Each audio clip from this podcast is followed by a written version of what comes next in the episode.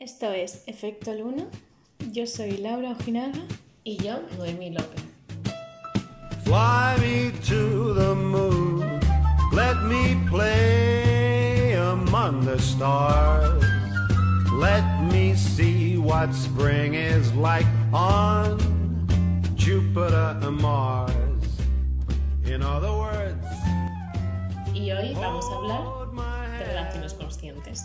En el podcast anterior estuvimos hablando de sexo consciente y en este queríamos ir un poquito más allá para enlazarlo ya con las relaciones conscientes. Efectivamente.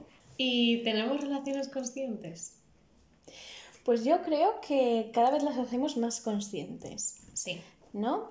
El hecho de pasar por, por problemas en las relaciones, por conductas que podemos llamar tóxicas, como mm, hablamos en un podcast anterior, nos van haciendo un poco aprender, ¿no? Y, y ser más conscientes de lo que buscamos, de lo que no buscamos, de, de lo que queremos. Sí, totalmente. A ver, igual ha sido como una pregunta muy generalizada, ¿no? Porque decías de que relaciones, hay Tenemos muchos miles. tipos de relaciones, sí. Pero yo también creo que hay que destacar, es, mm, dentro de las relaciones conscientes o no conscientes que Mm. decíamos, un poco eh, a esa idea que creo que es la que más buscábamos, de, de esas conductas que tenemos arraigadas de buscar cierto tipo de personas o conductas hacia nosotros que no nos damos cuenta pero nos hacen daño, el autosabotaje. Sí, hay un mundo por debajo de la conciencia, por decirlo de una forma. eh, Efectivamente. Las heridas que tenemos impresionante. eh, Sí. de nuestro pasado, de nuestras anteriores relaciones Miedos. y de nuestras, eh, sobre, sobre todo de, de los padres, o heridas que se nos han quedado ahí marcadas. Sí, ya desde niñez, desde Mm. la niñez y la adolescencia, que también es una etapa. Esa niña interior, esa niña herida, Sí. que al final eso marca mucho eh, las conductas que tenemos en las relaciones, y es lo que venimos a decir, que esa parte quizá no la tenemos tan consciente. Sí. Pues lo que te comentaba antes, con un amigo lo estuvimos hablando, lo de el hilo de la ira.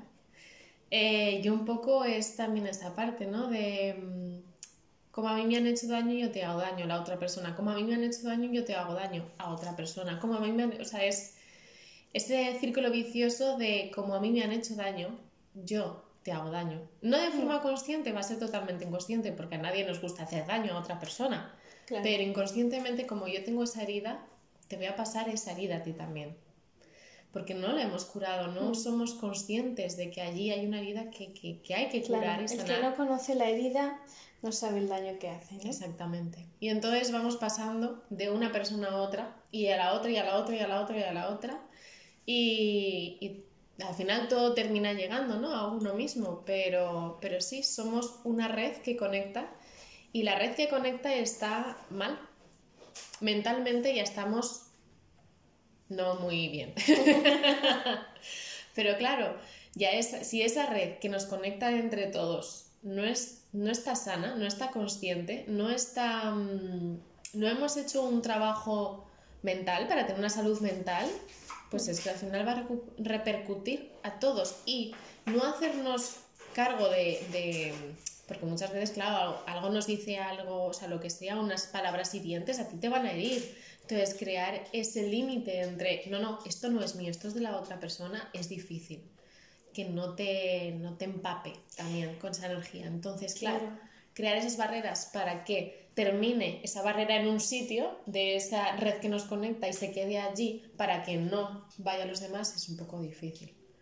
Y también un poco peligroso, porque yo creo que esa idea a veces nos hace decir, eh, bueno, es que es culpa tuya, Ah, sí, sí, sí, ¿sabes? sí. Yo no veo lo que estoy haciendo. Ah, Es que me ha venido a la mente conforme hablabas un, un tuit que leí hace un tiempo sí, que decía, al final vamos todos al psicólogo, eh, menos el que de verdad debería ir. qué bueno. Y como de primeras pensé, ostras, tienes razón. Pero es que luego me di cuenta de que no. Es decir, yo, esa persona también debería ir, ¿no? La que está haciendo el daño. Pero esa, esa frase es un poco el decir, no estoy admitiendo mi parte De culpa. Efectivamente, yo voy al psicólogo porque hay una parte en mí que está que mm, no tiene por qué ser problemática. Hay, hay alguna mm, una parte desadaptativa, algo que no que no nos cuadra en nuestra vida o que no sabemos afrontar. Que otra persona nos está haciendo daño, que esa persona puede tener conductas mm, bastante malas y no las Sí. está cambiando, no las quiere cambiar. Ese es su trabajo. Y es su problema. Sí. ¿Y efectivamente debería ir al psicólogo? Pues sí, debería ir, no te lo voy a negar. Pero eso no quita que tú no. Claro, esa es la barrera que tenemos que aprender Claro. a poner entre la otra persona y tú. Porque si al final te apropias de, claro, como esa persona no va al psicólogo y debería de ir, pues a mí me jode, ¿no? Claro. No, no, no debería de joder. Si te jode lo primero es por algo. Hay algo allí que también tienes que solucionar y trabajar contigo mismo. Pero... Bueno, a veces no se puede evitar, o sea, hay emociones que, Sí, que que, tenemos- entran y entran. claro, Pero muchas veces pero también... son para protegernos también muchas veces. Sí, pero yo soy de las personas que piensan cuando entra la ira también es por algo. Por algo mm, eres reactivo a ciertas situaciones. Sí, Algo pero no es malo. No, o sea, ni bueno ni malo, pero por algo hay... Es por algo. Pero es una de las emociones eh, más básicas que tiene el ser humano es la rabia, ¿no? Hmm. Al final, no solo... eh, otras veces me han hablado de otro tipo de emociones, pero la rabia está ahí siempre. Sí. Entonces, ¿no? ¿tú qué trabajo crees que tenemos que hacer para hacernos más conscientes de las relaciones que tenemos? Uf, es complicadilla, ¿eh? La pregunta. Pero mm, lo primero que al igual que en el sexo consciente no hablábamos de vivir estando en ese momento con esa persona, eh, pues al igual que las relaciones conscientes, lo primero cuando quedas con alguien estás con esa persona. Hay algo que, mm, bueno, normalmente yo cuando suelo quedar con la gente, eh, si me llaman yo no lo cojo. No por nada, ¿eh? Pero porque para mí, para mí, para mi persona, eh, siento que todo mi tiempo y toda mi energía en ese momento está para la persona que tengo enfrente. Entonces, cuando tenga que llamar a X persona, llamaré más, más tarde. O, bueno, si sé que es una llamada urgente, pues lo Yo cojo cojo, a mi pero- familia porque me da miedo, supongo que que por sea. relaciones, ay, relaciones, eh, momentos pasados de lo que me cuentan. O sea, de que pueda ser algo. Claro, que por eso yo creo que cada persona va a tener como sus herramientas para ser Sí. consciente. Entonces, para mí una sería el dejar las tecnologías a un lado, al menos de que vayas a buscar algo, lo que sea, o quieres enseñar X, pero como tener a esa persona en ese Pues voy momento- apagando el móvil y terminamos la conversación. Tomar por culo. Pero eso sería como em, un- una herramienta, o sea, una herramienta, bueno, un, un algo. Claro, es que yo creo que las tecnologías, o sea, se pueden utilizar, eh, pues no sé, pues, como para los recuerdos, ¿no? Si te haces Sí. una foto de recuerdo Sí. o tal. Para comunicar también Mm. al mundo. Pero yo es verdad que últimamente tuve una época que estaba pasada el móvil, o sea, por completo. Mm. Y una época bastante enganchada al móvil, bastante. Y no por nada especial, o sea, no hay, no hay nada, o sea, quitando que lo del libro, que Sí. que sí que estoy contestando mensajes y tal, ¿no? Y eso es como, lo tengo como mi parte de trabajo. Es- mm, cuando digo estoy enganchada me refiero a la parte de, de estar en redes sociales, en WhatsApp, en Instagram, ta, ta, ta, que no me aportan realmente nada nuevo a mi tiempo, ¿no? Sí. Así como antes lo hacía, pero miraba cosas pues mucho de psicología, de tal, ahora se pierde el tiempo, o sea, solo miro para perder el tiempo. Y no sé qué venía, solo que estoy enganchada. A las redes, en redes sociales. Ah, sí, y entonces lo noto, mucho mal. lo noto mucho eh, cuando quedo con la gente, esto que pienso, ay, no debería estar mirando el móvil, pero aún así digo, voy a mirar el mensaje. Es como mi mente dice, tengo que mirarlo. Sí. Pero digo, no, no lo mires, ¿sabes? Eso de, ¿por qué lo miras? No, no es prioritario. Interna. No lo mires, Silvíralo. Claro, claro. Es como, eh, yo no quiero faltar el respeto a la otra persona, yo quiero estar aquí y quiero, Mm. con esto no digo que esté delante tuyo y tiqui, tiqui, tiqui, tiqui, y no te mire a la cara Sí, a eso me refiero. O sea, quiero decir, pues coger el móvil, echar un vistazo. O sea, ay, que me ha... Espera, que nada, contesto ahora un momento y ya Claro. estoy. O tal. Pero Porque ya es una prolongación de Sí, nuestro cuerpo sí. móvil. O sea, yo Es que antes entraban mis dos mensajes de WhatsApp y era, bueno, ya contestaré. Pero es que ahora es como, uy, voy a mirar qué es. Es, como, es que seguro, seguro que el 99% de los mensajes no son importantes para contestar al- En ese momento, sí. Exactamente. O sea, no tienes que dejar lo que estás haciendo para contestar. Pero creo que también eso es parte de la ansiedad que estoy teniendo. Mm. El, el ser más nerviosa, ¿no? Entonces dejo de ser consciente de lo que hago para irme. Sí. Para irme por Cuando otros tienes la lados. cabeza también como en todos lados y en ninguno. Exactamente. O sea, no estoy- mm, me cuesta mucho centrarme en el aquí y ahora. De hecho, estoy haciendo el podcast y en mi mente hay millones de cosas y yo intentando decir, céntrate en lo que estamos hablando. Es que una- es muy difícil centrar la mente, centrar la mente, ¿eh? solamente centrando la mente es súper difícil en algo, en una sola cosa. Hmm. Sí, Sí, sí. Estamos acostumbrados además a tener 50.000 estímulos desde, o sea, desde que nos levantamos tenemos ya 50.000 cosas llegando a nuestro cerebro y procesando. Entonces, de repente dejar todo eso y centrarnos en una sola cosa para poder liberar un poco la mente y poder tener mucha más claridad. Es Fíjate que yo creo que eso también nos viene un poco de, la, de esta sociedad que busca la productividad, Sí, sí, ¿no? sí, claro. El, el decir, es que tengo que ser súper productivo. Y entonces, ¿qué pasa a la hora de ser súper productivo? Que estoy pensando en millones de cosas a la vez. Es porque tengo que hacer, efectivamente, tengo que hacer un montón de cosas. Porque si no, no, soy soy válido. Sí, exactamente. Y entonces ahí entramos en un problema. El otro día vi un- una ilustración que, que ponía, "Jo, es que no estoy siendo válido. no estoy- o sea, no sé las frases exactamente, pero como no estoy siendo productivo, no estoy... Y, y la viñeta final era murió de productividad. Porque claro, no, no paraba, o sea, está de lado a lado, de lado a lado. Y lo peor es que nos comparamos, en plan, "Jo, es que esta persona está haciendo más cosas que yo. No Y soy si no suficiente. haces, cuidado, o sea, te sientes mal. Te El- sientes muy mal. Yo, si no yo la verdad haces. es que últimamente he tenido el, el síndrome del impostor, que, que le llaman, ¿no? Mucho a, pues cuando estaba escribiendo el libro o tal, era como, Buah, es que no es suficiente, no, no lo estoy haciendo bien. Y, y me busco un montón de cosas que hacer y es como, no estoy haciendo las suficientes cosas. O sea, si luego nos paramos y pensamos, tú y yo tenemos un podcast en común, Sí. las dos escribimos, Mm. eh, cada una las dos escribimos. Eh, tú tienes tus cursos, yo tengo los míos, eh, buscamos trabajo. Al fin y al cabo hacemos muchas cosas. Sí, sí, sí. o y sin embargo, yo me levanto casi todas las mañanas pensando que no hago lo suficiente, que no soy productiva, que no soy válida para la sociedad.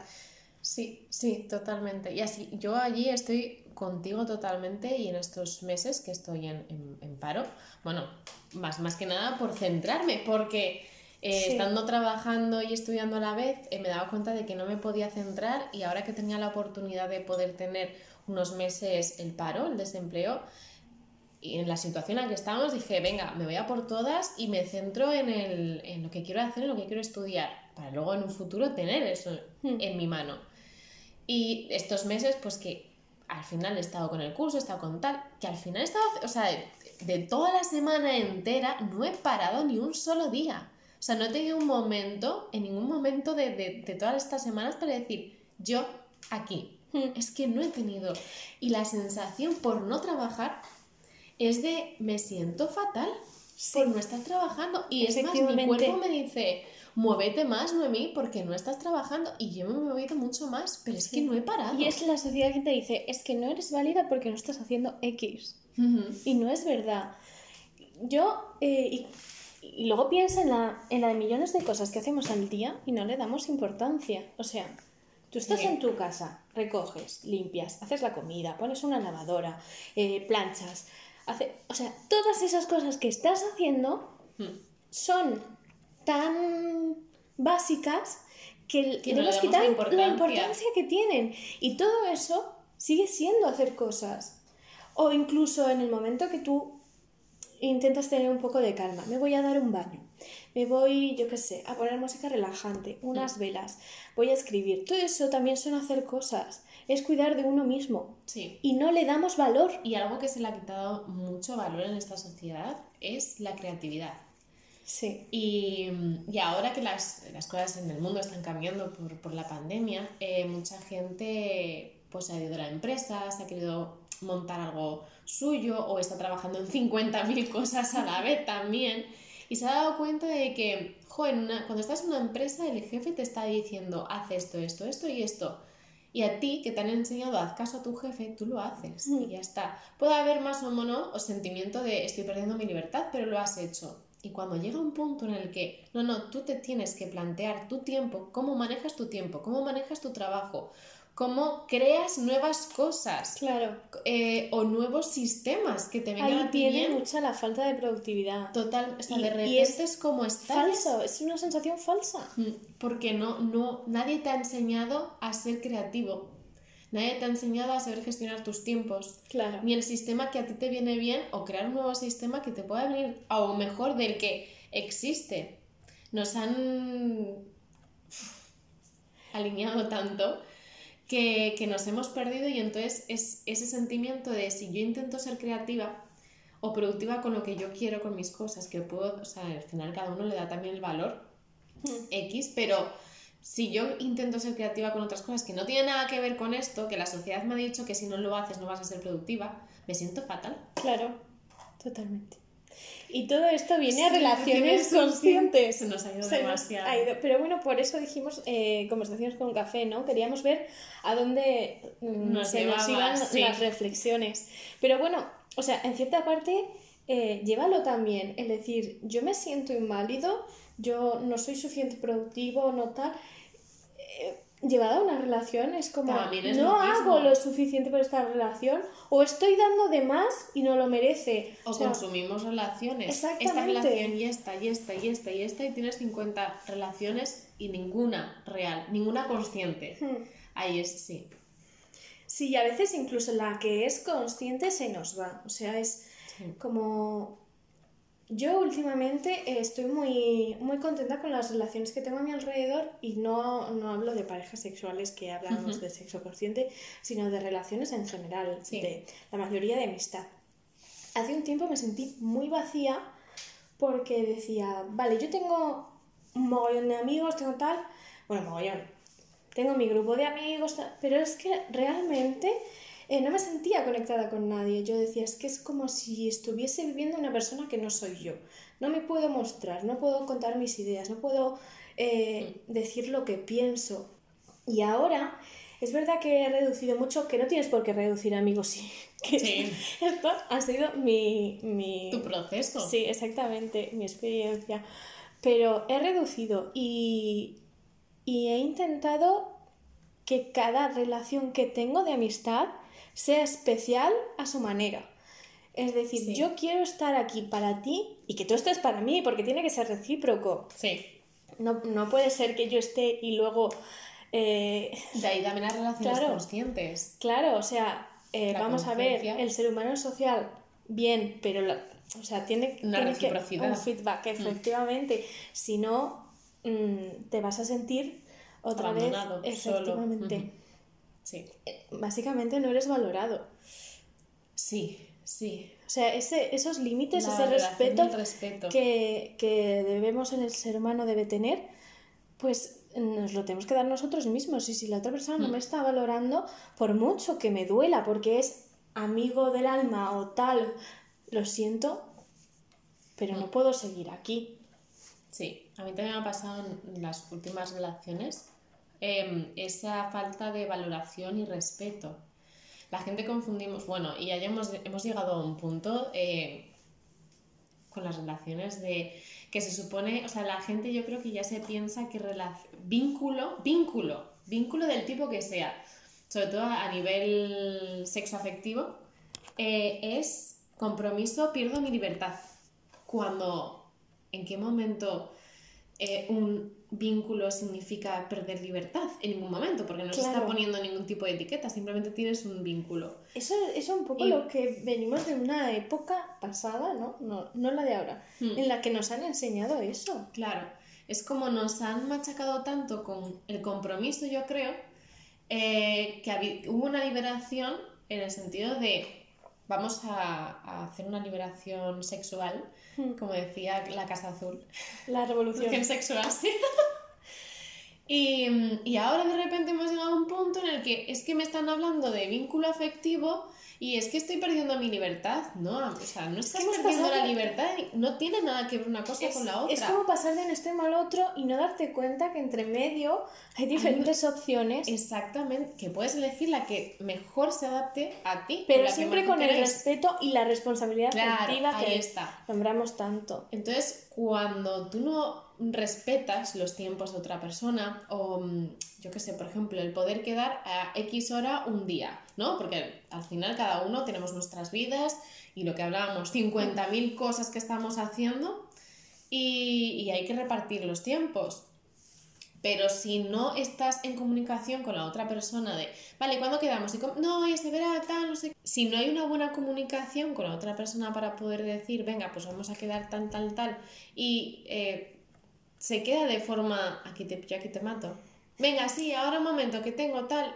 Al final el mensaje que uno recibe es, jo, qué poco respeto, o sea, en realidad no quieres estar conmigo, ¿no? ¿Para qué es lo que...? Entonces, Claro. allí no hay una conciencia relacional. De, de hablarle a alguien y pensar constantemente, le estoy molestando. O sea, Ujú. cuento a, a- a cualquier persona, ¿eh?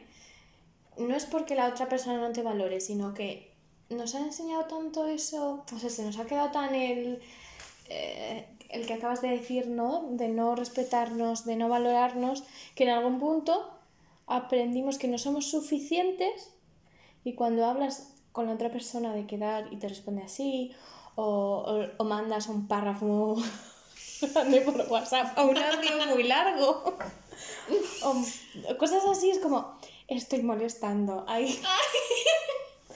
¿Verdad? No, no hay ese pequeño sentimiento de, "Mm, no soy suficiente, Sí. no soy válida, no. Un poquito Estoy molestando, Sí, sí. sí, sí, sí.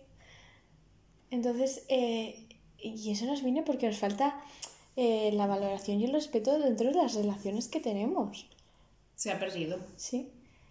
Porque Totalmente. También nunca nos han enseñado a valorar a la gente. Muchas veces sin quererlo, porque lo hemos aprendido de nuestros padres y nuestros padres de sus padres y así, eh, invalidamos las cosas que dicen las otras personas. Y eso nos, Sí. ha- nos evita que nuestras relaciones sean conscientes, porque es que no lo estamos haciendo conscientemente, os estamos invalidando sin darnos cuenta. Tú no estás pensando, ¡ah, qué malvado soy! ¡Qué malvada soy! Voy, voy a invalidar soy. ese sentimiento. No, tú estás ahí, eh, quiero ayudarle, pero no sé cómo hacerlo. Entonces También- te sale eso. Sí, también es porque desde pequeños nos han coartado mucho en la expresión, el, el querer expresar nuestros Sí. sentimientos, o sea, el, el sentimiento que sea. Y entonces, una vez que somos adultos, cuando vemos a otra persona que se está expresando, lo cortamos, o sea, lo cortamos Sí, sí. directamente, como, es que no puedes decir esas cosas. ¿Cómo vas a decir? No, no, no, cállate, cállate. Y entonces invalidamos allí esos A mí sentimientos. una de las cosas que me han dicho con el libro que hablo de cómo me siento Mm. es, es que te expresas muy bien. Sí. Y, y no es cuestión de que me exprese muy bien o no me exprese bien. O sea, yo he, he escrito lo que sentía. El problema es que no, no nos han enseñado a hacerlo. Sí, a comunicarlo. Y entonces cuando alguien lo hace, lo vemos raro. Es como, ¿cómo has sido capaz de hacer algo así? O sea, Y bueno, y cuando, cuando se te daba la opción, por ejemplo, de expresar lo que sientes, muchas veces la otra persona huye. Huye o pone excusas, ¿no? Y es también como una forma de mm, no saber afrontar ciertas situaciones o, o- o expresiones de la otra persona que te está diciendo, que, se- que te está diciendo lo que piensa y lo que siente. ¿cuántas veces se da el ghosting? ¿No? El famoso Ay, ghosting. Sí, Yo te digo algo, estamos manteniendo una relación y fuera. Ya no, no se vuelve a saber ¡pum! de ti. Sí. Últimamente, de verdad, muchísimo. No sé qué En vez de afrontar es, eh, es cobardía en realidad, porque no eres capaz de afrontarlo. Ujú. Y eso luego te deja pensando, ¿seré yo el problema?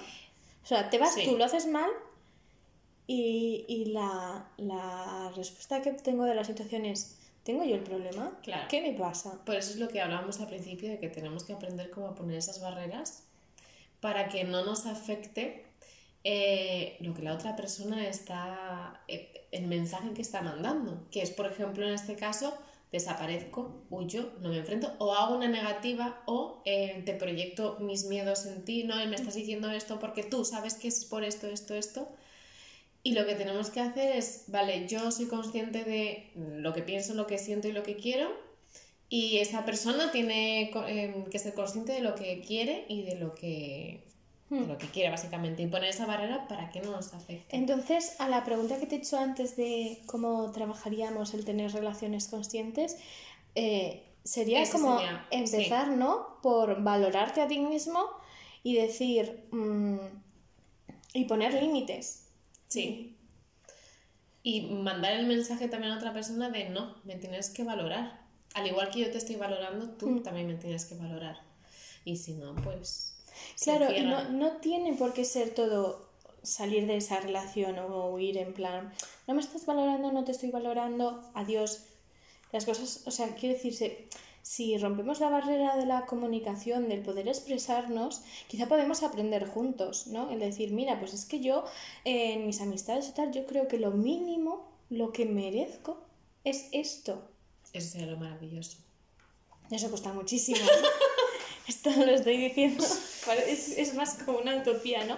Pero el- decir, yo merezco esto y es que no siento que tú me lo estés dando. Entonces, antes de huir, de decir se acabó, vamos a hablarlo. Porque la otra persona tampoco te puede leer la mente. Sí, si la otra persona acepta hablar, perfecto. Si no acepta hablar, Entonces pues, ya sí, pues mira, no hay nada que hacer. Yo he intentado, he hecho mi trabajo Claro. y me voy de aquí. Y si tú no quieres, pues Ya está. no problem. Efectivamente. Be happy. Bueno, yo creo que hemos reflexionado muchísimo. sí. Se nos ha ido por muchos Pero bueno, lados. estas Pero son las ha sido entretenido. con café, Con nuestro cafecito. sin chin. Así que hasta aquí el podcast de hoy. Y feliz luna nueva. volverán a buscarme para preguntarme cómo sobrevivir a un desastre de tocar